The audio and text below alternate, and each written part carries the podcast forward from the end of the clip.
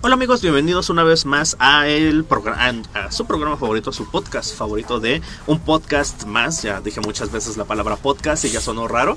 Eh, pero bueno, eh, Mauricio, ¿cómo estás? Bien, gracias. Miguel. es- Bienvenido a un podcast más. Sí, este. Perdón, luego suelo, suelo decirle, este. Todavía la, cosa, está, grave. Trato de ya no hacerlo tanto. Pero la costumbre. Y si me permites, Miguel, es que este lo, lo recomendó Miguel. eh, y yo dije, obviamente, que sí. Que son el top 5 de momentos. Momentos rockero- musicales. Momentos musicales. Sí, eh, bueno, hablábamos en programas anteriores de La Cosa está grave aún. De Eh, Edgar Wright. De Edgar Wright, momentos este, musicales, cómo funciona el uso de la música con el, el De uso Baby del Driver. video. Eh, sí, cómo, cómo al- hay directores como Edgar Wright que logran enlazar de manera increíble las dos cosas, lo visual y lo musical. Y cómo hay directores que pues nada más dicen, pues vamos a meterle Bohemian Rhapsody para que levante, ¿no? Eh, entonces, a partir de estos especiales, de estos, de estos programas que hicimos sobre música, pues nació la idea de juntar a un grupo de personas. No, no es cierto, no es cierto. no, nació la idea de, de por qué no hacer un top de sea, así cada uno de, lo- de las películas que hemos visto, de nuestros momentos musicales favoritos en las películas. Ok. Este. Y me costó trabajo, ¿eh? De hecho, hasta. De hecho, me, me sentí un poco frustrado porque la verdad mi computadora se descompuso y ya no pude ver más películas de las que quería para ver así bien. Repasar, ¿no? Repasar. Sí. Es que, por ejemplo, quería poner este de Stanley Kubrick, este. Full Metal Jacket. Ok. Eh, pero no quería, o sea, es que yo me acuerdo de una canción muy rockera en Full Metal Jacket, pero también busqué el soundtrack y no la encontraba. Y me apareció en una de las versiones, Painting Black, de los Rolling Stones, pero yo me Pero quedé, no- pero yo me quedé si salen o no salen. Según yo no salía y no quería poner la clásica que hubiera sido la de este My Boots de la hija de Frank Sinatra, Nancy Sinatra. Mm. Este, y entonces dije, bueno, entonces esta sí la voy a tener que descartar hasta que la vuelva a ver. Pero pues aquí tenemos mi, mi top 5. Ok. Este, pero yo quiero. Es que yo a Miguel ya me pasó el suyo y la verdad me gustó y me alegra que me lo haya pasado porque si no me lo pasaba a mí, pu- pudimos haber este eh, repetido algunas y también él siento que complementa muy bien con las que yo tengo.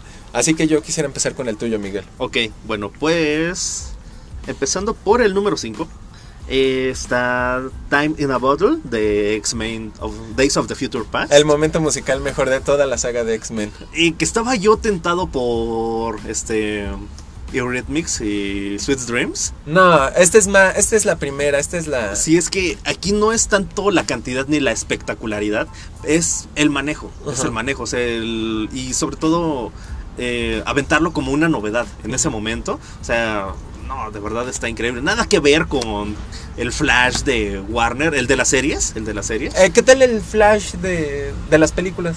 Me gustó, me gustó su manejo del uso de la velocidad. Eh, quiero ver más, obviamente, porque hay muy poco tiempo que se le dedica. Pero bueno, de estar ese momento contra Superman está súper badass. Sí. Eh, pero bueno, en el número 5 está para mí ese momento. Me, me encantó. o sea, la- Sí. Desde la primera vez que uno lo ve, es un momento que impacta. Y la verdad, si no fuera por ese momento, el segundo, el de. eh, X-Men Apocalypse, este, Sweet Dreams, no habría valido absolutamente No. nada. O sea, el valor está para mí en, en este y por eso está en mi número 5. En el número 4 yo tengo Threshold de Scott Pilgrim vs. The World de Edgar Wright. Primer momento musical de Edgar porque tengo dos en, en mi top en mi top 5. Eh, Eh, qué bueno que pusiste a Edgar Wright, Miguel, porque cuando vi que tenías dos de Edgar Wright, yo no quise ponerle Edgar Wright, porque dije, es que Oh, sería- es que si ponía, es que si es que sería- más bien me hubieras dicho, mejor es tu top tu top 5 De de Edgar Wright. Wright, nada más de Baby Driver y, de hecho sí, ahorita que hables de Baby Driver sí te quiero decir unas cosas que volví ahora que la volví a ver, agarré más la onda, pero sí. Igual te quiero preguntar algo, pero ya, ahorita que lleguemos a eso. Eh, bueno, pero está Threshold de Scott Pilgrim vs. The World. Es, para los que no lo recuerden, eh, es este momento en el duelo de bandas contra los Takayanagi Twins. Eh, Épico. eh, sí, o sea, los gemelos con su dragón de dos cabezas. Y Scott Pilgrim, bueno, la banda de Scott Pilgrim con su gorila. Ah, Es buenísimo, es buenísimo. Es lo que- de las cosas que más me gustan. de- de- bueno, de, las, de lo que más me ha sorprendido de Edgar Wright, o sea, ¿qué otro director de cine puede construir una secuencia de donde un gorila eh, mágico hecho de música, pelea contra dragones gemelos, también hechos de música, mientras está la música de fondo y se agarran a madrazos y el gorila los agarra y los azota. No, es buenísimo, es buenísimo. y Me encanta esa secuencia. Y ahorita que dices eso, la calidad de director que es Edgar Wright, o sea, es capaz de poner efectos digitales perfectamente y a la vez hacer algo Sí. como Baby Driver, en donde todo es live, live action literal, no hay pantallas azul y le queda a la perfección, o sea, sin duda sabe lo que hace el hombre. sabe cómo utilizar los recursos a la perfección. Eh, bueno, en el número 3 tengo, bueno, es mi momento sociópata musical favorito. Eh, la canción se llama Free Bird, es de Leonard Skinner. Digo, si lo pronuncié mal, por favor, este, eh, díganme. Esa no la topo, sí, fue la de las que me quedé con duda. Eh, bueno, de hecho es un solo. La canción es muchísimo más larga, eh, pero el momento es la masacre en la iglesia Ah. en Kingsman. Ah, ok, ok. ok, Eh, ok. Es ese momento en donde. Ajá. Ay, se me olvidó el nombre de, de- de Colin Firth. Es Mm. el momento donde Colin Firth se vuelve completamente loco y empieza a masacrar a toda la gente dentro de la iglesia racista de Kentucky. Oye, y debo de decir ahorita que estamos al aire, este, una mención honorífica a TV Azteca que pasó en TV Pública Kingsman y lo sacó todo, sin cortes, sin censurar. Yo creí que iban a censurar esa escena y no, la sacaron y ¿Íntegra? y- íntegra. Y también sacaron la escena del trasero de ah, de la princesa de Dinamarca. También la sacaron, todo lo sacaron. Wow. Y, y, ese, y se ganaron mis respetos por sacar íntegra. Yo dije, no mames, ahorita la van a cortar. Y cuando llegué a la escena de la iglesia dije, ay, qué feo, ya van a cortar una buena parte. No, le- en lo- los disparos en la cara, la- los cuerpos, todo, todo. Y, y por eso quiero hacer mención honorífica Ok. a Teba Creo, que creo que, creo que lo vale, creo que lo vale. lo vale, lo vale. Sí, porque se necesitan muchas bolas, digo, Sí. perdón por la expresión, pero sí se necesitan muchas como para haberlo pasado a- en televisión abierta. Ujú. Sí, porque no, es- sí. De hecho, hasta en la- aquí en México sí se pensó en censurar esa parte. Aquí, cuando Ay. llegó la película, sí pensaron en quitar esa parte. No, es como ponerle una máscara a una chica guapa, pero ay, bueno. Eh, bueno, pero ese es mi momento musical favorito número 3 y algo sociópata, disculpen, pero, pero es buenísima. La secuencia es increíble, Ah. está estupendamente filmada. Es un, este... Ah, se me olvidó el término. ¿Plano secuencia? Es, sí, un plano secuencia, es un plano secuencia de principio a fin. Eh, una coreografía increíble, es, no, no, es hermosa la secuencia. Perdón, perdón por idolatrar tanto, bueno, porque me gusta tanto una secuencia así. Eh, porque, digo, sí está medio fuerte, ¿no? Pero es hermosa la secuencia. Te iba a decir también que si están todos los que escogiste en YouTube para publicarlos en el Face y en el Twitter. Me parece que sí. Si alguno no está, pues es obviamente de Baby Driver, que... Eh, Sí, hay varios de Baby Driver, ¿eh? Ah, ok. Bueno, es que no. Creo que eh, específicamente el que. Bueno, la El verdad no me acuerdo. Ajá. La verdad no me acuerdo, pero la mayoría sí. Mi número uno sí está, entonces. obvio, Ok, sí, lo ok. podemos publicar sin problema. En el número dos está. Oh, nuevamente Edgar Wright. Esta vez es Brighton Rock de Baby Driver. Es la parte donde matan ya a Kevin Spacey y... No, eh, bueno, si empieza desde ahí, ya es este John Hamm en- montado en la patrulla. Esta Sí, es tu canción, baby. Sí. Ah, sí. Sí, es ya esta última parte. Eh, no, es. Literalmente me acuerdo de esta secuencia y se me vuela la mente. Eh, digo, creo que cuando hablamos de Edgar Wright fue una de las secuencias que más, más alabé de, de esta película porque para mí es donde mejor enlaza Edgar Wright la música con lo visual. De verdad, nunca en mi vida me había sentido tan complementado viendo una secuencia. No me sentí ni superado por la música ni superado por lo visual. Era una simbiosis perfecta lo que uno ve con lo que escucha. Y fue la primera vez que me pasó esto. Y por eso para mí está en el número 2. Se preguntarán, ¿no? Entonces, ¿qué está en el número uno? ¿no? Si tanto te gustó esa secuencia y si tanto mérito le ves, ¿qué está en el número uno? Pues en el número uno para mí está Johnny B. Good de eh, Marty McFly. Un clásico, eso es un clásico. Sí, es un clásico. La verdad, sí. Es, es más por eso. Es un momento musical que es extremadamente trascendental para la película. Y el mismo con- contexto que le da este Robert Zemeckis en la película. De que es- está Marty McFly tocando esta canción. Y está el primo de. eh, ah, Este, ah, a mí también. de Chuck Berry. Chuck Berry. Eh, es- es- es- Marvin Berry. Marvin Berry, está Marvin Berry, el primo de Chuck, eh, al teléfono y le pone la bocina y dice, Chuck, Chuck, este es el ritmo que has estado buscando. Que se vuelve algo así como tan icónico en la historia del rock, o sea, un giro tan... creativo, es algo muy, muy, muy creativo lo que hizo Robert Zemeckis en esta secuencia. Eh, entonces, esa ese manejo, la, que sea una secuencia clásica del cine, no solamente de ciencia ficción, eh, y sobre todo insertar un momento musical así tan divertido, tan emotivo, en, eh, que también vi, para mí viene siendo el cierre de lo que es eh, la saga de los papás de, de Marty, porque creo que toda la secuencia, ¿no? Desde donde están tocando Angel eh, y se reconcilian los papás. Marty salva su existencia del espacio y del tiempo, asegura su existencia en el futuro y lo celebra con Johnny B. Wood. Pero si no hubiera lo que si no lo que hubiera hecho Martin y nos lo mostró Futurama era acostarse con su madre y así este, y así aseguraba también su existencia porque recuerda lo, bueno, pero recuerda lo que no, Tenía, que casarse con su mamá y procrear a sus hermanos. No, no, no, sé ya se pudo. Pero, ah. digo, eh, es que siempre me quedó. En Futurama, digo, por lo menos Fry se, sí se acuesta con su abuela, pero procrea a su padre, no a sus hermanos con su mamá. Eso ya está muy enfermo, Mauricio, perdón. Pero bueno, pero es, es que es lo que me quedó muy claro en Futurama, pero no sé. Es lo que siempre pensé. Después de ver Futurama, dije, ah, pues eso es lo que tenía que hacer Marvin. Martin. Martin, sí. Yo hablando Ah, regresando a Baby Driver, este, no sé, Miguel, o sea, aunque me dices que todo se, se, concentró en esa eh, de música y sonido, es que el problema conmigo con Baby Driver y por, y por qué no escogí otras películas además de, de Baby Driver en, en Edgar Wright, es que, por ejemplo, en una parte cuando van en el carro saliendo de de bueno Jamie Foxx va y no, es que híjole se me olvidó van en el carro van conduciendo es antes de la escena de del tequila con los ah, agentes. Este, eh, Mónica está cantando Nowhere to Run de Marta and the Band Caps. Ahorita no recuerdo el nombre de, completo del grupo. Marta and the Band Caps. Mm, ¿Quién es Mónica? Este, Eisa González. Ah, ok. Este, Darling. Darling. es que sí me queda así de. ¿Quién? Eh, este, y es que por eso, que, por eso tiene el nombre de Baby. Baby Drive, o sea, por eso se hace llamar Baby, para que todas las canciones sean para él. Y, dice la frase, Nowhere to run, baby, nowhere to hide. O sea, se está burlando de él mismo, se están burlando de Baby, porque en ese momento de su vida ya no tiene a dónde esconderse ni a dónde huir, está atrapado, porque él quería zafarse del mundo criminal y no, él se quedó atrapado y no se puede esconder de ese mundo. Y luego, más adelante, cuando llega al este. A, a lo que sería la cafetería donde trabajaba su mamá y trabaja esta Debbie.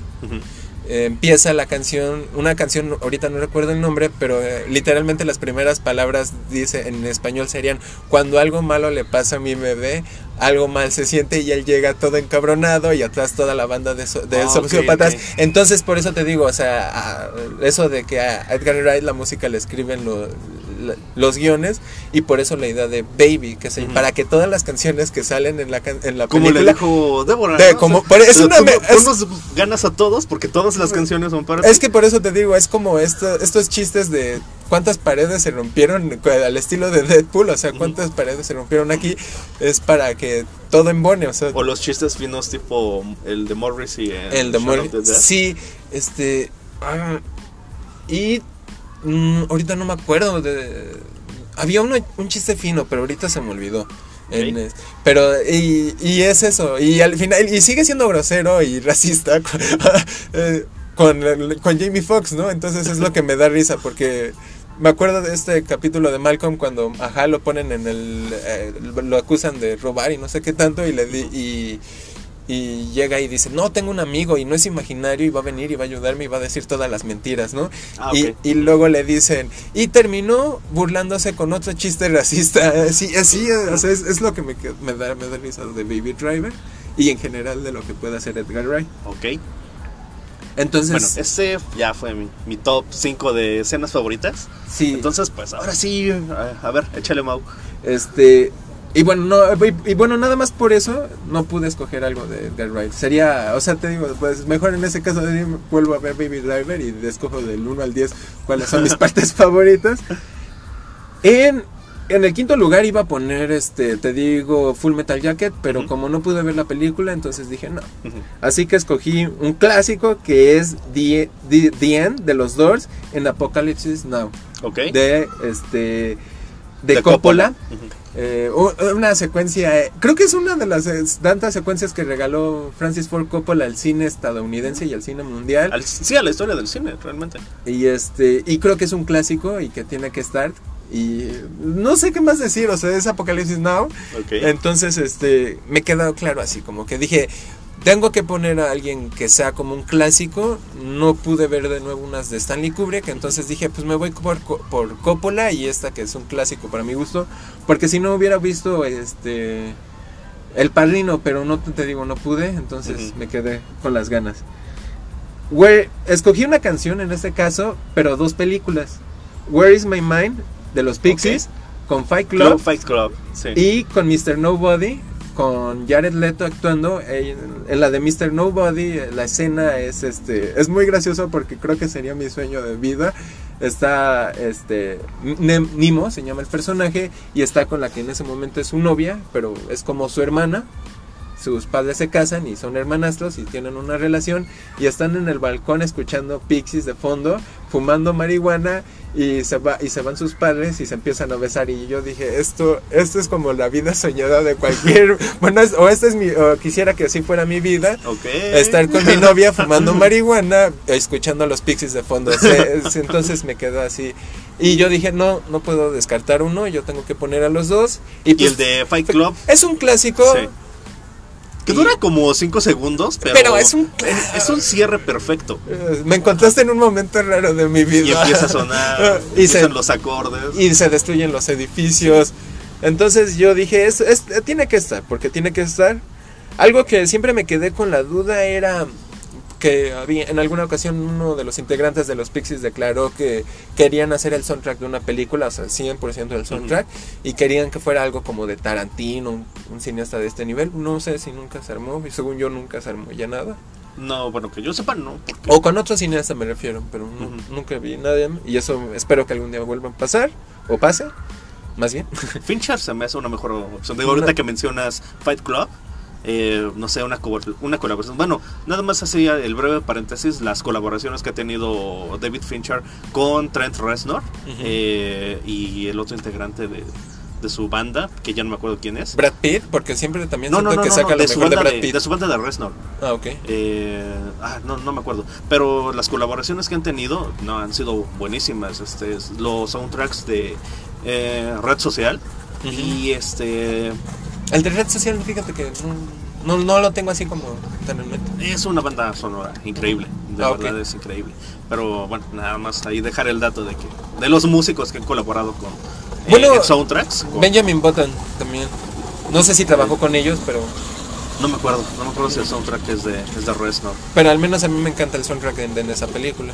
Es, sí, sí, es Tercer película, yo en el programa de música había- te había dicho que Tarantino también medio hacía esto y tuve que escoger mi parte favorita, yo creo que de... Perros de reserva. Ah, Stuck in the Middle with You de Steeler Wheeler. eh, le, le cortan la oreja, lo quieren quemar vivo y le disparan de último minuto y seguía la música. eh, eh, y también creo que ya hay como un chiste de como de 16 pared porque dice te gusta escuchar los sonidos de K, de Cavill, o sea como no sé, yo, yo ahí lo- es una teoría que digo, pero es Kill Bill, o sea, como hablando eh, Bueno. si, te digo, si ves el- la estación que ponen, se llama K-Bill. Yo me quedé, ¿será Kill Bill? Kill. Ajá. Debe ser. Eh, no Debe sé, ser. yo, yo pienso, o sea, lo- ahora que lo volví a ver y dije, no, es- esto, esto es- está hablando de Kill Así Bill. de cabrón está Tarantino. Entonces, sí, no sé qué más decir. Digo, se me hace un clásico también y decidí Es ponerlo. un clásico. Y esta canción tiene algo que, por ejemplo, lo quise también poner porque... la han parodiado en Tommy Daly. Ah, es, eh, no, no, no, pero iba a ponerlo, por ejemplo, con lo que pusiste de In the Bottle, Mm, es donde el, el grupo como que de repente desaparece. Bueno, a mí al men- al- personalmente Jim Cross yo nunca escuché mucho de él, hasta que lo escuché en, The- In the Bottle y empecé a escuchar toda su música y entonces es como un resurgimiento, tiene esto como de resurgir. eh, Y pasó. eh, y pasó con Tarantino como de resurgir y que de hecho estos son un one hit wonder al parecer y es resurgir este el, la carrera de un de, de unos músicos. En segundo lugar, puse de nuevo, es que fueron dos momentos de música, pero de la misma película. El, yo es el principio y el final. Este, Passenger de Iggy Pop y Underworld de Born Sleepy. Born Sleepy de Underworld en la película Transpoiting. Uf, ok. Puse, lo- es que eh, ambos son dos de mis mejores, es, es una de mis películas favoritas, Transpoiting. Este, y ambos son grandes momentos. Obviamente tiene grandes secuencias sonoras este, y grandes Le momentos. sobran, le sobran, sobran. momentos a Trainspotting. Que de hecho ahí sí, igual, así como te pasó con eh, Apocalypse Now. Sí, es Apocalypse Now. Eh, sí. No, este. No, la que no pudiste poner. Ah, este. No, es de Kubrick. La de Kubrick. Este. Eh, Metal Full Jacket. Full Metal Jacket. Full Metal Jacket. Sí, así como te pasó con Full Metal Jacket, yo quería ver este Trainspotting, la, la 1, justamente por eso, ¿no? Dije, "No, pues, yo me acuerdo que tiene música bien chingona y ya no la pude ver, entonces ya no pude incorporar este. eh, bueno, momentos musicales de Trainspotting, pero qué bueno, qué bueno que los Sí, pusiste. sí, tenía que ponerlos. sí. Y son obligados porque además. Perdón. Tienen. eh, marcan, o sea, marcan el final, el inicio. Y sí, obviamente sí tienen más momentos, pero aún así el principio y el final. eh, Yo quise. Son, son, son mis partes favoritas de, también de toda la película, el principio y el final. Este, y en primer lugar, yo sí puse a la que creo que es no, no es. no sé si es la mejor, pero me parece que es la película de rock por excelencia. Y es que también me daba un poco de miedo porque no sabía si me ganaba el fanatismo, porque yo sí soy muy fanático de Bueno, este grupo. está bien, está bien porque nada, nada más así breve paréntesis antes de que nos digas tu número uno. Eh, son listas personales, son listas de momentos que nos gustan. entonces, si te gana lo fan, si te gusta mucho ese momento, pues está bien. Digo, yo creo que está bien que sea un número uno. Digo, antes de empezar el programa, yo le decía a Mau que digo, yo, la verdad, no he visto suficientes momentos musicales como para decir, pues esto es lo mejor de lo mejor, ¿no? Así que voy a hacer una lista de lo que a mí más me ha gustado. Entonces, tú tranquilo y yo nervioso, como dice Jake, y a ver cuál es tu número uno. Grandes momentos de Jake. Este, y mi número uno, es que lo voy a hacer un poco más de largo, voy a hacer, quiero hacerlo épico. Mi banda favorita, un momento, en alguna ocasión vi. Pink Floyd. Y espérame, espérame. Este, y en alguna ocasión vi un programa donde estaban hablando de, del cine y el rock y decían que al- y le preguntaron al público y todo el mundo decía The Wall, The Wall y, al final quedaron diciendo The Wall es la película de rock más importante tal vez de todos los tiempos. Hay muchas, la verdad, sí, ah, pero creo que sí se lo merecía y es Another Break in the Wall con una de las mejores escenas porque queman al maestro, que también es un video clásico, digámoslo por así decirlo. Y este y, y yo creo que era necesario ponerla en primer lugar por, por sobre todos y por la película, por lo que vale, por la canción, por el momento, por lo que refleja. También en esta película tiene un como des- no sé un- no sé cómo llamarlo, así que buscarles nombres chistes de cuarta pared, porque si ves la película se están burlando del niño porque escribe poemas y el poema que está recitando el maestro para burlarse del niño, este Pink en la película se llama, este se- es la es la letra de Money. Entonces es como un chiste dentro de un chiste, una, una La, la referencia dentro de la, la, referencia. ajá, o sea, y también el personaje se llama Pink, como el grupo. Entonces yo sí quise ponerla esta en primer lugar sobre todas. Y, y creo que es, es el gran momento para mi gusto y una de las mejores películas de rock. Yo creo que sí debe Yo de creo estar. que representa bastante, de hecho. Y este y también nada más este sí puse el también sí pensé, no sé, no sé si tú ahorita quieras recordar, pero ya que tenemos tiempo, ya que duran 30 minutos además los programas, quise poner unas este referencias tal vez no tan tan importantes, pero sí este meritorias. Y puse este fu- Her, me encanta la parte donde Samantha Eh, y Joaquín Phoenix están cantando The Moon Song. The Moon Song su Es un momento bonito, es Eh, un momento muy bonito. y una canción muy entrañable. Sí. Este Sing Street también la puse. este la parte Igual le sobran momentos. ¿no? le sobran momentos, pero me quise enfocar en la parte de The Cure cuando se están peleando Littlefinger con su esposa Ah, ok. y los hermanos están viendo ahí cómo se están peleando su- sus padres y se meten al cuarto del hermano mayor y ponen a The Cure y se ponen a bailar y cantar juntos mientras los, los padres se están autodestruyendo, los hermanos se mantienen juntos. Se me hace algo entrañable. La- con la música como, Como, enlace. Ajá, como enlace. Este, Shame, no sé si has visto Shame, es de Alexander Mm. McQueen No. con este Michael Fassbender y Carrie Mulligan. Este, que por cierto creo que Carrie Mulligan sí tiene como la récord intachable de buenas películas. Salió en Drive, es la que hace de, de la rubia de Drive. Este, sale en Inside Llewyn Davis, que te digo que es de los hermanos Cohen, que sí debes de verla, te la recomiendo mucho. Y Shane Manchester the Sea, ¿no? Mm, Manchester. Ah, sale, Sí. ¿es Carrie Mulligan? Creí que era Ah, no, es Michelle Williams. Michelle perdón, Williams, perdón.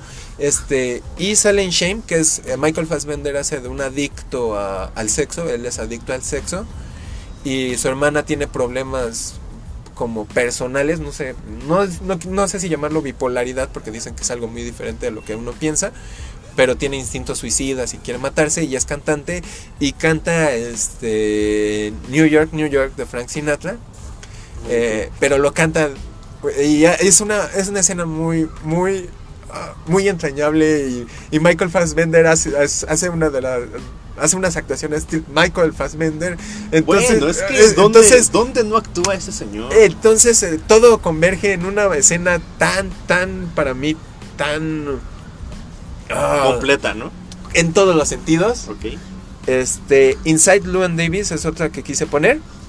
Eh, es de músicos folk, es un gran momento de la música folk en, en los años 50, es principios de los 60, finales de los 50, es muy entrañable, es la historia de un perdedor literalmente. Este, la música también es épica para toda la, toda la- todo lo que cantan y eh, eh, es, es- vela, te digo sale Sí. Kylo Ren y tiene un momento en donde dices, güey, este, en serio, este me quiere conquistar la... Cuando lo ves, te vas a preguntar si es el mismo sujeto. Este, y yo... bueno, eh, no sé, no sé, es que... Insisto, bueno, lo he visto en a Adam Driver. Eh, ya en varias películas, lo he visto desde comedias románticas hasta Star Wars. What if? La de Harry Potter. Ajá, Con- con- sí, sí, ajá. sí lo he visto ahí como el amigo cotorro de, de Harry. Sí, sí lo vi ahí, lo vi en esta de Martin Scorsese, El Silencio. El silencio es épico. Sí, eh, entonces pues digo, me gustaría decir que ya nada me sorprendería de, de o sea, no me va a sorprender verlo y que me sorprenda que está haciendo otro rol así. Me eh, falta verlo en su serie que de HBO, Girls. La neta sí he querido verla. Sobre todo porque al parecer de ahí, este, de a partir de Adam Driver ap- aprendí. Y hay otras varias películas que también he querido ver de él, pero no, no he podido. Este, y te digo, en esta de Inside Llewyn Davis sí deberías de verla, la fotografía, la historia, la forma en que tratan a los personajes. Y Justin Timberlake sale, y sale como si fuera, digamos, Justin Timberlake, un cantante, pero de música que si él hiciera, a mí me gustaría más su música. Y es triunfador y nada más crea celos y odio y envidia. Entonces, es, es, es la- vela, Miguel. No, te va yo creo que te debe de gustar. ¿Es la de los Cohen? Es, el- es de los hermanos. Cohen, Inside Llewyn Davis. Este, y también sale el que. Ah, el gordo que siempre sale en las películas de los hermanos Cohen, que tenía un arma en. eh, Se me olvidó ahorita Vic Lebowski, por ejemplo. Este. ah, no, John Favreau. No, John Favreau. No, no, no, no. no. No me acuerdo ahorita del nombre del actor. Este, otra película que puse en y van a decir cómo puedes ponerla en este en mención honorífica Natural, Guardians of the Galaxy. Natural Born Killers. Ah, ok, ok, ok. Este y Donnie Darko, Drive, Uf, Donnie Darko. Sí. Drive y este y ya para terminar Amadeus que sí la recomiendo. Es una película, es un biopic de la vida de, de Mozart y, y lo pintan a John Goodman. John Goodman. John Goodman. Y deber- también deberían ver eh, Amadeus, es, es, es muy épica. es, eh, a mí sí me gusta la música de Mozart sin sonar mamón y pretencioso. Y ver este Mozart así todo. Quiero creer que así era, pero no sé realmente. Yo no la he visto, pero sí he leído este al respecto que es bastante inexacta. Sí, eh, pero hay un momento en la película, si hablas, si hablamos de la película, pero yo sí, Sí. me, sí me imagino que eh, igual y si pasaba, este, eh, está Salieri, que era algo así como el gran rival de Mozart, o más bien era una persona... Era el intento de rival, no, porque ¿quién puede ser rival de Mozart? Sí, este, eh, eh, bueno, si recuerdan este capítulo de Los Simpson donde habla March de Mozart y dice Lisa, eso suena que hablas de la De la película, película". Amadeus, que está basada, que es, curiosamente está basada en un, en un- no sé si es ópera o musical, que también es inexacto, que está basado en la vida de Mozart. Entonces, este, ya está esta, no rivalidad, pero este odio, y hay una escena donde Mozart ya está a punto de morir, y empieza a decirle a, a este Salieri la música y Salieri con sus conocimientos de música y entendía todo lenguaje musical, o sea, no, no, yo me, yo quiero creer que en la vida real eso pasó, o sea, dos genios y uno le hablaba de música y el otro la estaba escribiendo para escribir el Requiem de Mozart, el último, la última pieza de Mozart y es un momento así de música que nunca, que quisiera que pasara en la vida real que entre músicos, cuando dos músicos se juntan y crean algo así, así la Wow. verdad, así que véanla, esas, esas son mis menciones honoríficas que de hecho Ok. debí de haber dicho antes del primer lugar. Ah. ¿Alguna mención honorífica que quieras decir, Miguel? Ay, bueno, tengo varias, pero me da miedo quedar como un ignorante en este momento. Dilas, dilas, dilas, Miguel. Eh, bueno, voy a ver cuáles no me dan vergüenza. Eh, No, dilas todas. Guardians de- ¿Querías decir Guardians of the Bueno, yo Galaxy? pensé que tú ibas a decir en menciones Guardians of the Galaxy. No, Pero- es que ah, es que si hablamos de música, yo sí me quedo nada más con el momento de X-Men. Y ya no he ¿Mm? visto de y ya no he visto de nuevo la 1 y la 2 está entre mis decepciones, entonces ahí sí me la, me la vas a perdonar. Voy a hacer nada más este un par, un par de menciones honoríficas, más que nada por el tiempo. Eh, en uno sí me voy a ir a, así, a una referencia muy, muy, muy profunda, muy local. Eh, digo, Pedro Infante, icono, Ok. del, cine, ícono del cine mexicano. Eh, tiene igual, le sobran momentos musicales dentro de su filmografía, pero yo siento que en dos tipos de cuidado, el duelo así Con Jorge Negrete. es icónico en la historia del cine mexicano. Me quisiera decir a nivel mundial, pero realmente no sé qué tanto impacto tenga eh, esta película y este momento a nivel mundial, pero a nivel nacional es, es icónico, esa, es icónica esa Yo- secuencia. Yo quería poner este Amores Perros, la canción de Lucha de Gigantes de Nacha Pop, pero dije, no, no. Y se me hace también un buen momento musical del cine mexicano. Luego hay que hacer uno de cine mexicano, ¿no? Estaría bueno, estaría muy bueno. Eh, bueno, ese de, de Pedro Infante, para eh, mención honorífica. Sí, sí, Y- sí, no, sí, tiene todas las que ver. Y eh, el, el duelo de bajos, otra vez este Edgar Wright en Scott Pilgrim. Pero es que de verdad, ¿qué otro director puede armar una secuencia en una película basándose en un duelo de bajos y que esté buenísimo el pinche duelo? O sea, no, de verdad, es, es una de mis secuencias favoritas. No lo puse dentro de mi top porque no es una canción en sí, pero es un momento musical, Musical. buenísimo dentro, uno más a la lista de Edgar Wright. Sí.